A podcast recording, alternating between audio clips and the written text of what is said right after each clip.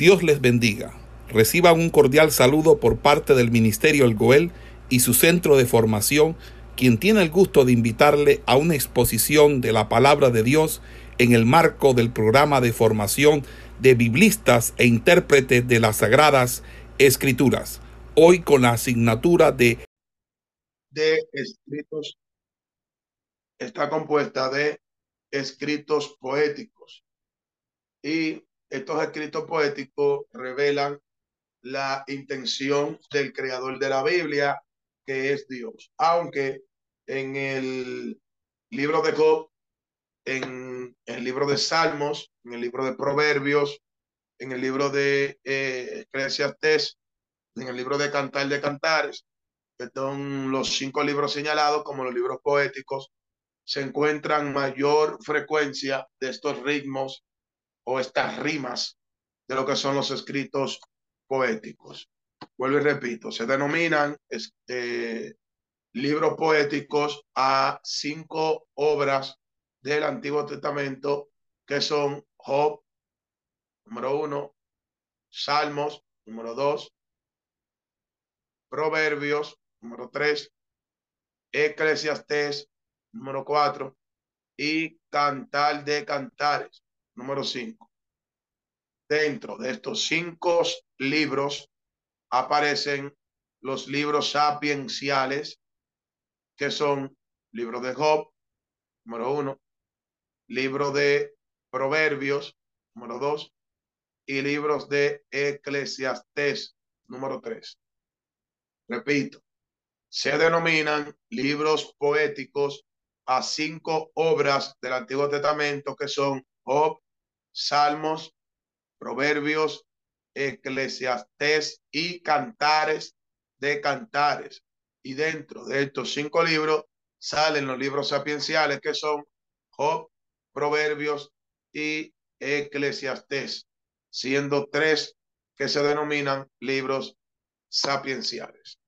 Entrando a un desarrollo eh, de manera breve de estos cinco libros, comenzamos con el primero de ellos, que es el libro de Job, y encontramos que el libro de Job eh, lo que habla es de realidades que experimentamos los seres humanos en la vida, y no solamente nosotros en la vida de hoy, en esta actualidad, sino en los tiempos antiguos, en los tiempos remotos, como los hombres sufren violencia de otros hombres, como los hombres sufren catástrofes naturales que destruyen sus bienes, como alguien estando sano termina enfermo, afectando su salud, cómo las personas son atormentadas por la deuda, eh, cómo nosotros podemos interpretar este tipo de acciones que suceden.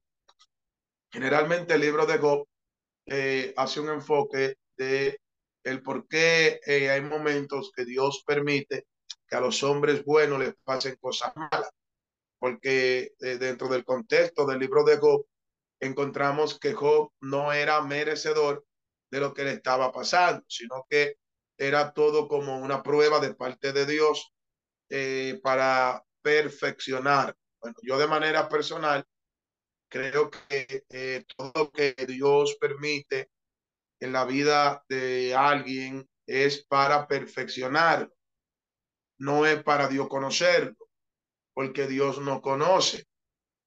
Es, bueno, Salmo 139, del versículo 1 al 4, el texto es claro, donde dice que Dios ha conocido todo sobre mí, conoce mi levantarme, mi sentarme, conoce mis pensamientos, conoce todo sobre mí y antes de yo hablar la palabra, ya Dios la conoce. O sea, Dios no permite situaciones en nosotros para conocernos, sino que Dios permite situaciones entre nosotros para perfeccionar. Repito, lo que Dios permite en la vida de alguien no es para Dios conocer.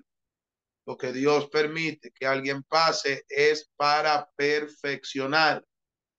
En este mismo libro de Job, eh, los textos sagrados revelan que Job tenía un temor y ese temor se convertía en una debilidad a pesar de que él, era recto, él era perfecto, él era temeroso de Dios, apartado del mal, en él había un temor. Y ese temor lo hacía él estar eh, faltos delante de Dios y Dios a través de, de esto quería perfeccionar.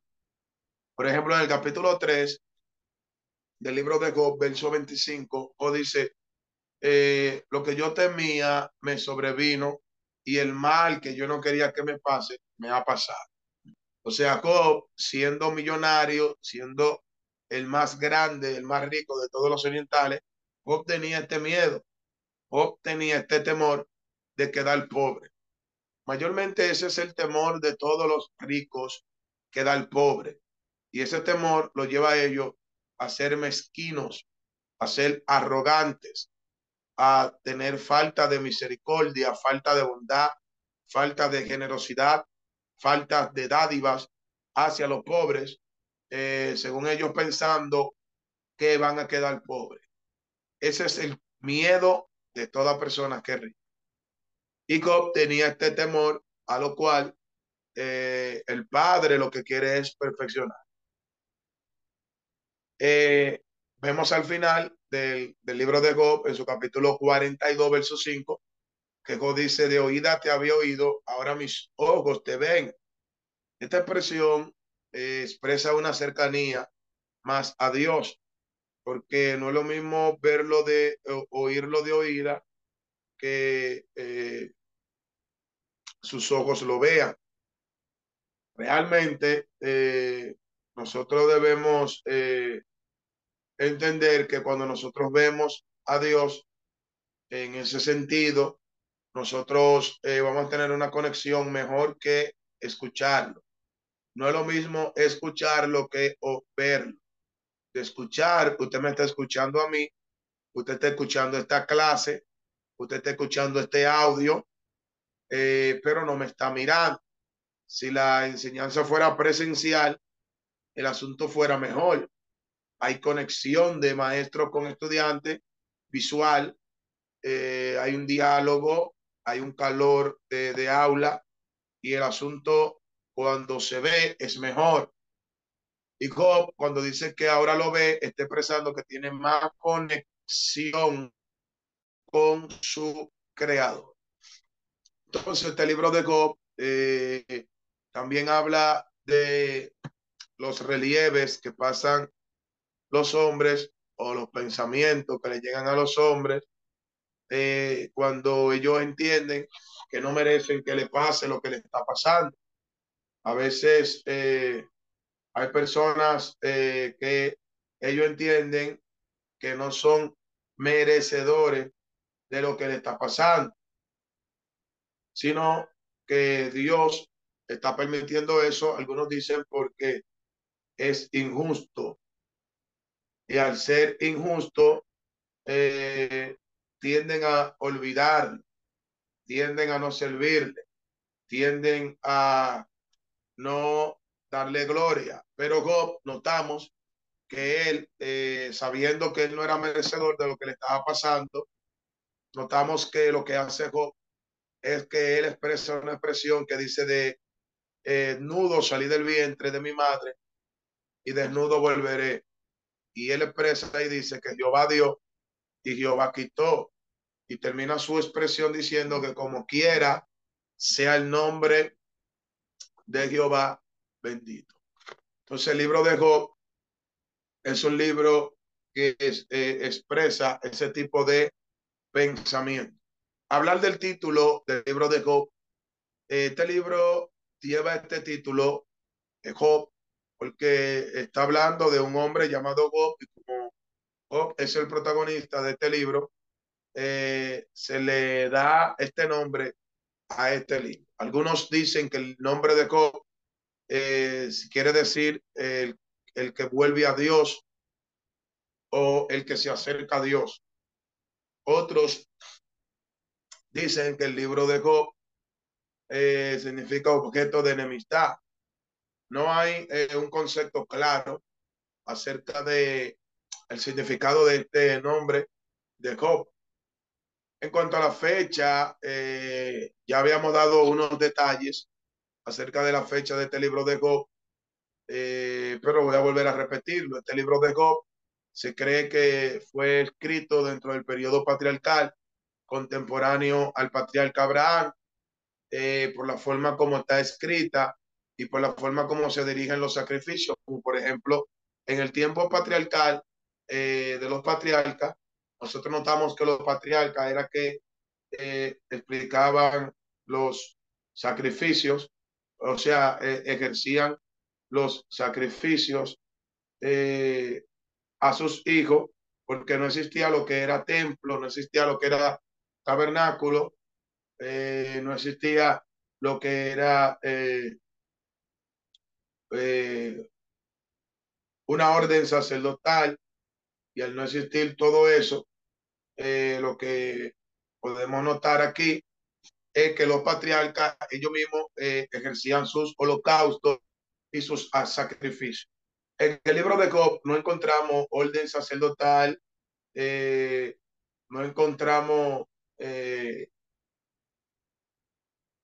sacerdote, no encontramos templo, no encontramos tabernáculo, lo que nos da a entender que esa, esa escritura de Job es anterior al tiempo de Moisés al tiempo del tabernáculo. Por ejemplo, en o capítulo 1, verso 5, vemos a Job eh, haciendo un holocausto por sus hijos él mismo. En Job capítulo 42, verso 8, vemos a Job haciendo holocausto por sus tres amigos.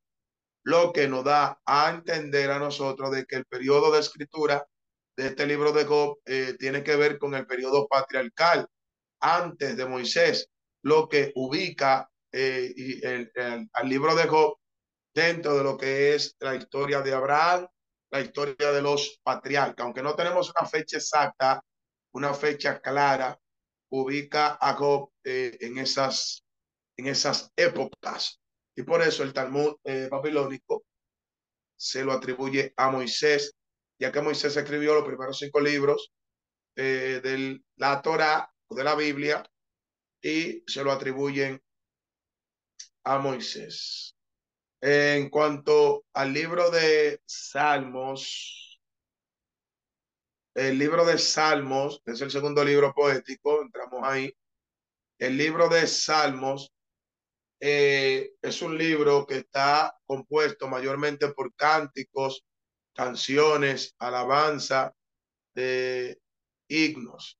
Y este libro de Salmos es un libro que eh, es muy leído o dentro de los libros poéticos, es los libros más leídos en el mundo judío.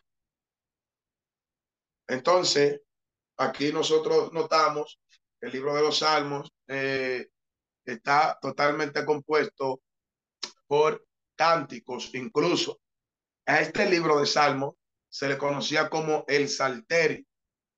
El Salterio porque eh, el Salterio era, una, era un instrumento musical que se usaba para tocar alabanza, para cantar himnos, y por medio de este instrumento eh, los judíos entonaban cánticos y eh, por medio de esto se le llamó el salterio, el salterio.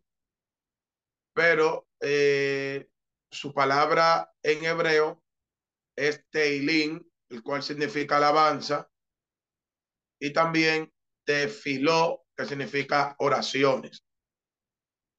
Cuando le llaman Tefiló a los salmos es porque hay eh, oraciones, y cuando hablamos de Teilín es porque hay alabanza. Entonces, nosotros aquí podemos notar eh, cómo el, los salmos eh, son compuestos totalmente por alabanzas y oraciones. Y eh, mayormente son eh, manifestados o elaborados por lo que es David. En cuanto al autor de este libro de Salmos, encontramos a lo que es a David. Esta, esta colección de Salmos eh, se divide en cinco partes o cinco libros. de los salmos, que van desde el capítulo 1 al 41, el primer libro de Salmos, desde el capítulo 42 al 72, el segundo libro de Salmos, desde el capítulo 73 al 89, el tercer libro de Salmos, del capítulo 90 al capítulo 106, el cuarto libro de Salmos, y del capítulo 100, 107 al capítulo 150, el quinto libro de Salmos. Entonces, aquí eh, nosotros eh, podemos ver cómo Salmo está dividido en estas cinco partes. Amén. Nosotros en nuestra Biblia la tenemos dividida en estas cinco partes. Repito, Salmo capítulo 1, del capítulo 1 al 41, eh, vemos el primer libro de Salmo. Del capítulo 42 al capítulo 72, vemos el segundo libro de Salmo. Del capítulo 73 al capítulo 89, vemos el tercer libro de Salmos. Del capítulo 90 al 106, vemos el cuarto libro de Salmos. Del capítulo 107 al 150, vemos el quinto libro de Salmos.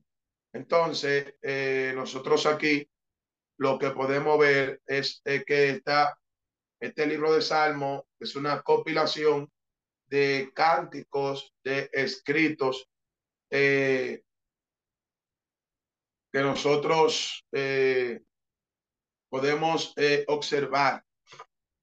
En cuanto al autor o los autores, habíamos expresado esto, eh, este libro de Salmo está compuesto por eh, varios autores. En este caso tenemos a David, que escribió la mayoría de, de estos salmos.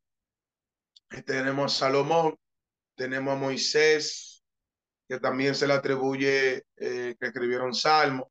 Tenemos algunos cantores como Asaf, a los de Coat, que eran descendientes de los levitas tenemos a, los descendientes de Coré, los hijos de Coré, eh, que también eran levitas. Tenemos algunos cantores llamados Etán, Hermán, eh, que también fueron cantores eh, que escribieron salmos. estos salmos eran de suma importancia porque estos salmos revelaban la condición de vida del que lo escribía. O sea, hablar de, estos salmos es hablar del, pensamiento que ellos tenían a la hora de, una situación que estaban pasando. Y esto lo que hacía era que ellos expresaban su condición, ellos expresaban su situación y por medio de esa situación que ellos expresaban, le daban aliento y le daban vida a otros que tal vez estén pasando la misma situación o estén en la misma condición que ellos escribieron. Por ejemplo, hoy en día, cuando nosotros leemos los salmos, que estamos pasando una adversidad igual que eh, los escritores de salmos, nosotros encontramos fortaleza y encontramos ayuda. Entrando al tercer libro de lo poético, que es el libro de Proverbios, encontramos que eh, la palabra Proverbios significa refrán, parábola, alegoría, eh, refrán, parábola, alegoría. Eh, también significa dicho, dicho. Y esta expresión de proverbios se dice también cuando nosotros vamos a hacer un enigma o, un enigma para identificarlo. Por ejemplo, Sansón, en, allá en Jueces capítulo 14, dice, de la fiera salió dulzura. Eh, se está refiriendo a un enigma que le había hecho a unos hombres, a unos diez soldados, y esto es conocido como proverbios. Parábolas son alegorías son refranes, son dichos. No solamente en este libro de Proverbios encontramos esos dichos, sino en Ezequiel, eh, Jeremías, en jueces, encontramos estos tipos de dichos. Eh, la palabra para proverbio en hebreo es mashal, mashal, que mashal eh, tiene un significado más amplio, eh, porque mashal eh, significa oráculo, oráculo, dicho divino. La palabra oráculo significa una expresión de Dios o a un dicho divino. Entonces el término mashal en hebreo es el término para proverbio,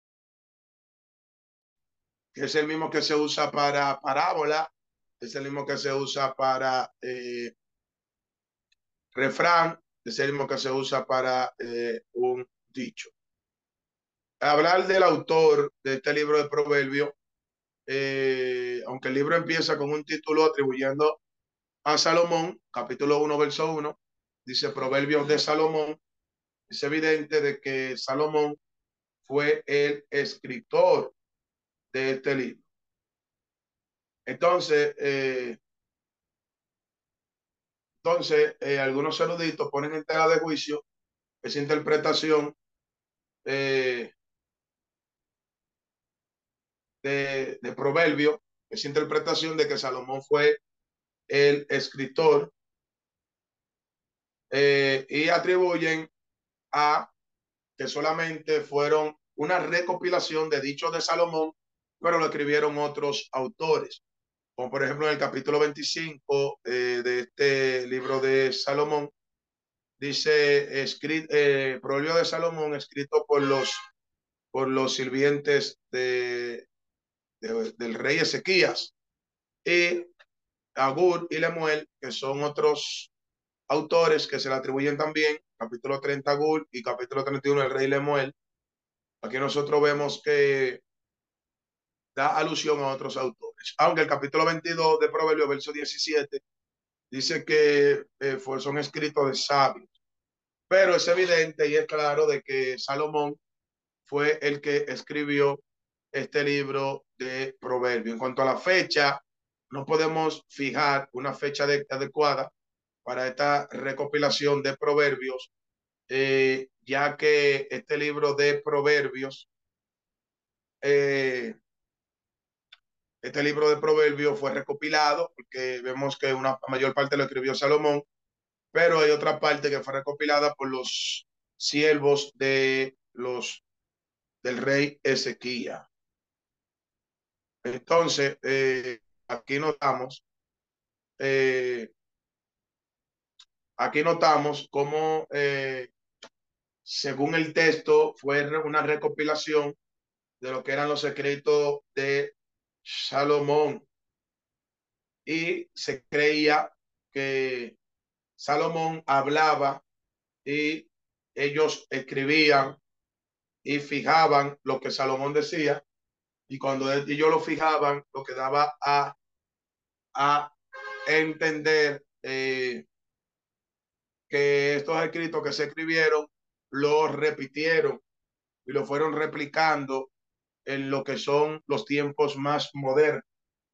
Como por ejemplo, los profetas cuando daban una profecía, también se escribía esa profecía y dicha profecía cuando se escribía eh, era para tenerla pendiente para cuando traer un cumplimiento ellos saben lo que el profeta había dicho. También los escritos de Salomón eh, se escribían y fueron recopilados eh, por los siervos del el rey Ezequías. Eh, vemos también al rey Lemuel y Agur, como ellos, según le da una connotación que escribieron también proverbios, no sabemos el tiempo que vivió Lemuel, tampoco el tiempo que vivió Agur. Aunque eh, la, tradición eh, judía de los ancianos, algunos atribuyen que Agur y Lemuel eran expresiones dadas para el mismo Salomón eh, y se refería el libro al mismo Salomón. Pero no tenemos un fundamento claro para detallar eso. Porque, por ejemplo, Agur, que aparece en el capítulo 30 de Proverbio, eh, solamente se menciona ahí en toda la Biblia, no aparece esta expresión de Agur, no aparece quién era, de dónde nació, quién eran sus padres, no se sabe nada de Agur. Hablar del rey Lemuel, capítulo 31, tampoco se sabe a ciencia cierta eh, qué fue o dónde fue que reinó, eh, en dónde fue que reinó Lemuel. Entonces, nosotros no podemos eh, determinar, no podemos determinar que Agur y Lemuel existieron, pero tampoco podemos determinar como estudiantes serios de los textos sagrados, tampoco podemos determinar que esta expresión se está refiriendo al, al rey Salomón.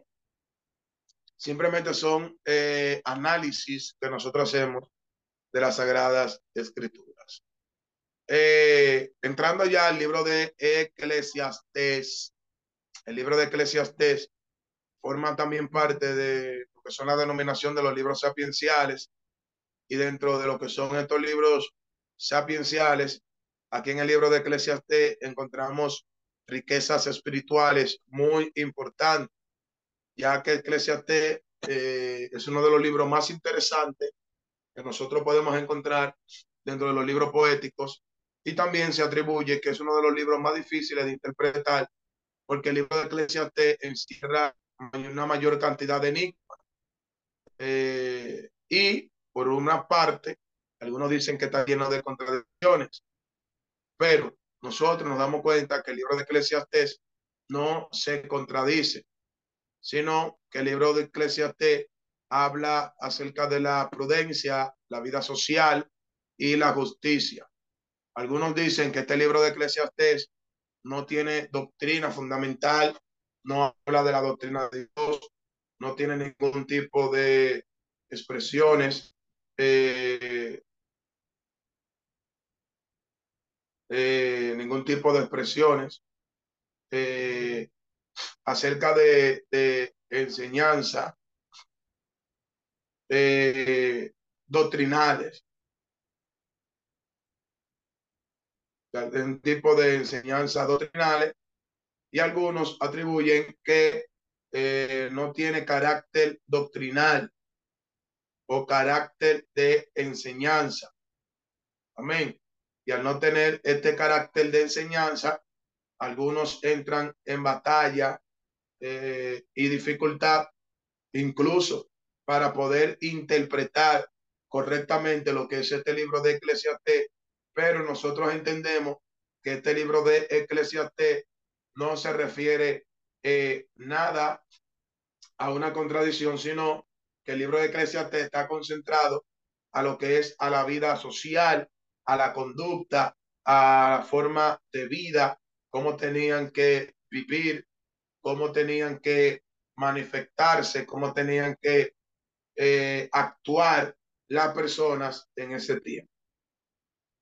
Entonces, eh, nosotros debemos manejar de manera clara el propósito eh, de cada libro para nosotros poder interpretarlo de manera correcta y poder tener eh, una buena, para poder tener una buena interpretación y una buena enseñanza acerca de cada libro cuando nosotros entendemos lo que es el propósito de cada libro. Entonces, el propósito de Eclesiastés no es enseñar doctrina, el propósito de Eclesiastés no es enseñar un dogma, el propósito de Eclesiastés es dirigir al oyente o al que va a leer, eh, dirigirlo a lo que es la la buena conducta de lo que es eh, la vida. El nombre de Eclesiastés es un título hebreo que significa Coelet y es un término derivado a Cajal, que Cajal o Cajal significa asamblea. Cajal significa asamblea. Algunos le atribuyen también la expresión quejilá, que se deriva también de Cajal, quejilá, que significa templo o lugar de reunión. Entonces, Coelet es una expresión que viene de eh, asamblea, que significa el que habla en la asamblea o el que enseña en la asamblea o el que se dirige a la asamblea o el que habla a la asamblea. Por eso este término Coelet, eh, según la Septuaginta, viene a la palabra griega eclesiastes, que significa el que habla en la iglesia. Y esta expresión eclesiastés viene de la palabra griega eclesia. Noten que se parece eclesia, porque eclesiastés es una expresión griega que significa el que habla en la iglesia, el que habla en la asamblea. Y se traduce como orador, predicador o maestro. Repito, el término eclesiastés viene de la palabra hebrea coelet, que significa el que habla en la asamblea o el que habla en la congregación, ya que la palabra coelet viene de la palabra kahal o cajal, que significa asamblea o iglesia o reunión de personas. Y de ahí pasa, según la Septuaginta, a la palabra eclesiastés, como nosotros la conocemos hoy esta palabra eclesiastés viene del vocablo eclesia, de la de la palabra eclesia significa eh, iglesia, significa iglesia, significa iglesia. Ahora bien, amados, eh, e iglesia o eclesia en griego. De ahí viene la palabra eclesiastés. Y note que se parece. Se parecen estas expresiones. Eh, en cuanto a este término eh, de eclesiastés, se traduce como predicador, se traduce como maestro se traduce eh, como el que habla en la congregación, el que habla en público, se traduce como, eh, se traduce también como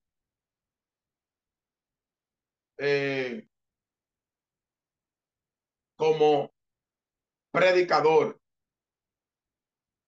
como predicador. Se traduce como predicador. Porque eclesiastés es el que habla en la congregación. Eso significa eclesiastés. Hablar del autor o la paternidad de este libro, de este libro, eh, refiere eh, a Salomón. Salomón se le diagnosticó como el eclesiastés o el orador o el predicador. Eh, aquí notamos a la aquí notamos que la fecha de este eh, libro tampoco se puede eh,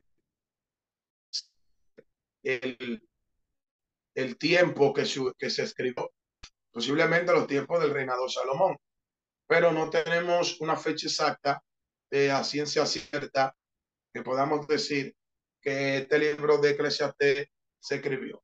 Algunos ubican la fecha de Eclesiastés eh, en los tiempos que Salomón vivió o en los tiempos que Salomón eh, reinó durante Israel y durante esta fecha pueden atribuir en los escritos de Salomón, pero eh, realmente no tenemos algo especificado.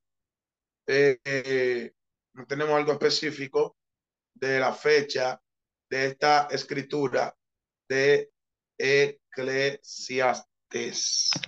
Entrando ya en lo que es el libro de Cantar de Cantares, que fue el último libro que dimos recientemente en esta materia. Este libro de Cantar de Cantares, eh, nosotros podemos observar que Cantar de Cantares también fue un libro muy eh, atacado o muy cuestionado, ya que este libro de Cantares era un libro que contenía dichos de amor o canciones de amor. Se cree que estas frases de este libro de cantares se hacían en los tiempos de que las doncellas, las vírgenes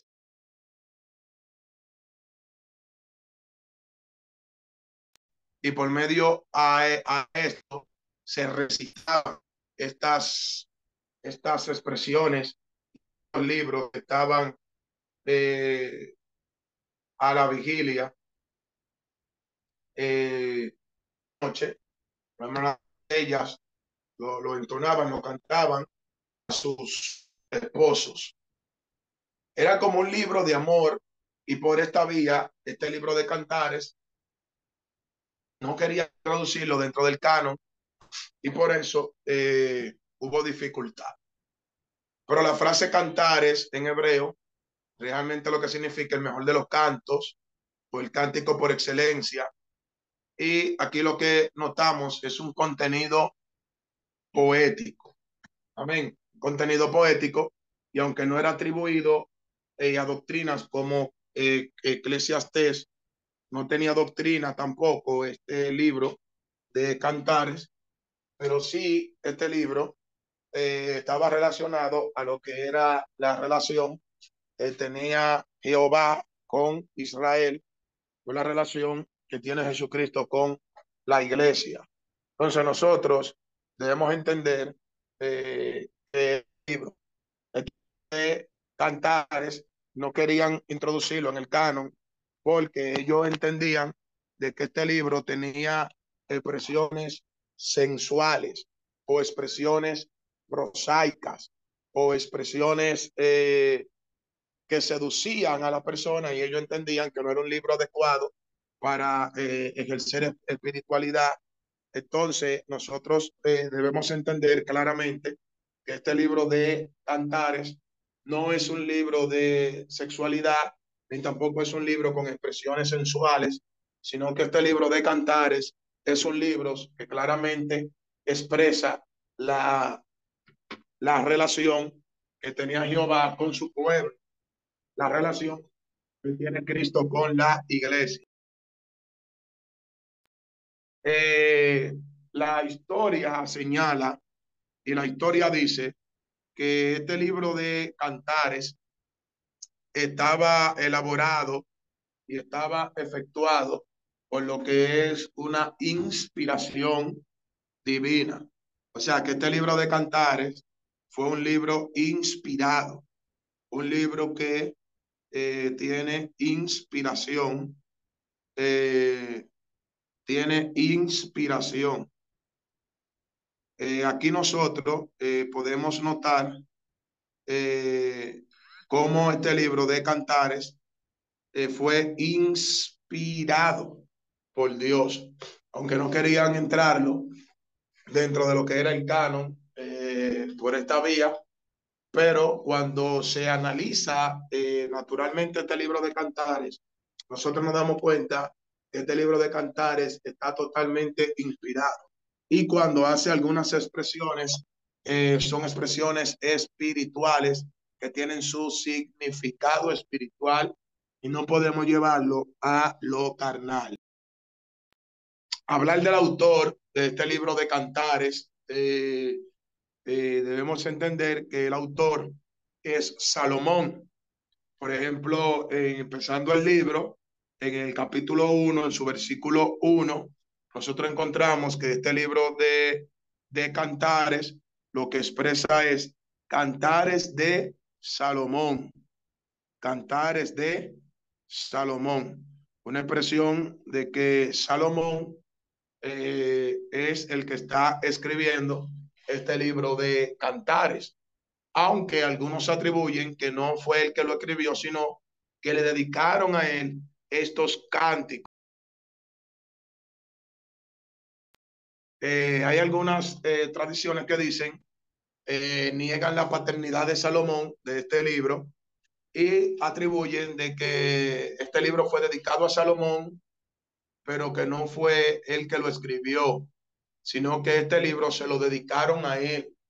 Y como fue dedicado a Salomón, aquí nosotros podemos eh, observar, leyéndolo, que este libro sí fue escrito por Salomón, eh, literal, de manera literal, eh, para ser dirigido a la Sulamita, a la Sulamita.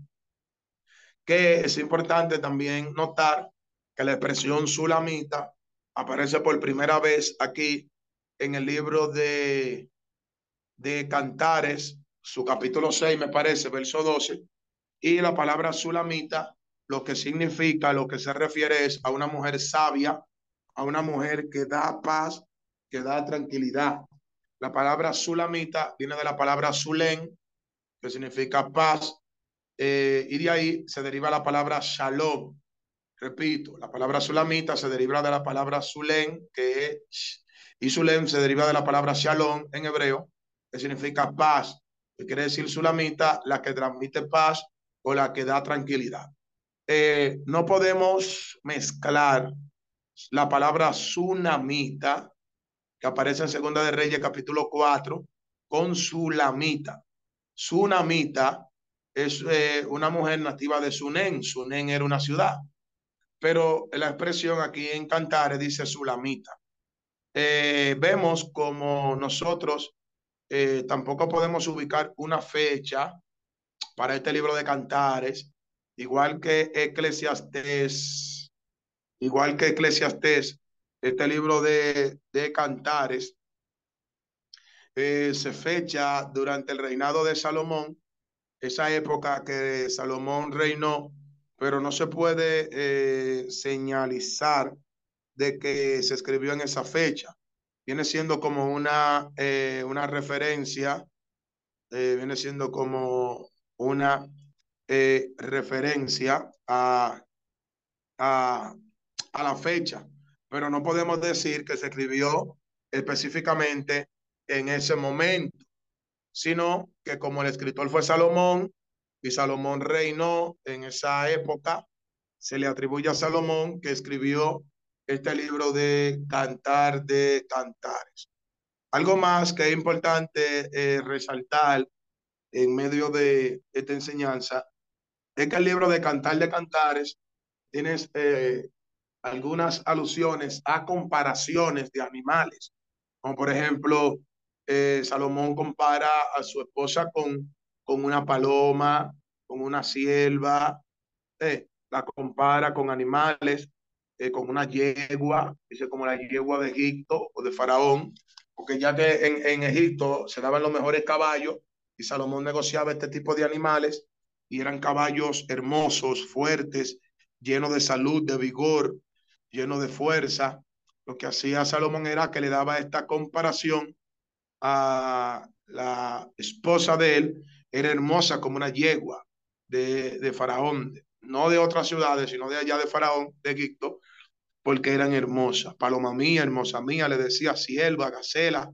Eh, usaba comparación de animales para referirse a su esposa. También es importante resaltar en este libro de eh, Cantares que cuando Salomón hace la expresión de tu cuello, tus ojos, tus pechos, no está haciendo ningún, ninguna expresión eh, carnal o sensual, sino que está haciendo una expresión espiritual. Nosotros podemos interpretar de manera espiritual o de manera simbólica que cuando habla de cuello se refiere a la firmeza, Cuando habla de pecho, se refiere al instrumento de amamantar, de alimentar. Eh, cuando se refiere a ojos, significa la visión. Cabeza significa autoridad. Tus pies significa los caminos. Eh, tus brazos. Eh, lo que es el lenguaje figurado que habla las sagradas escrituras.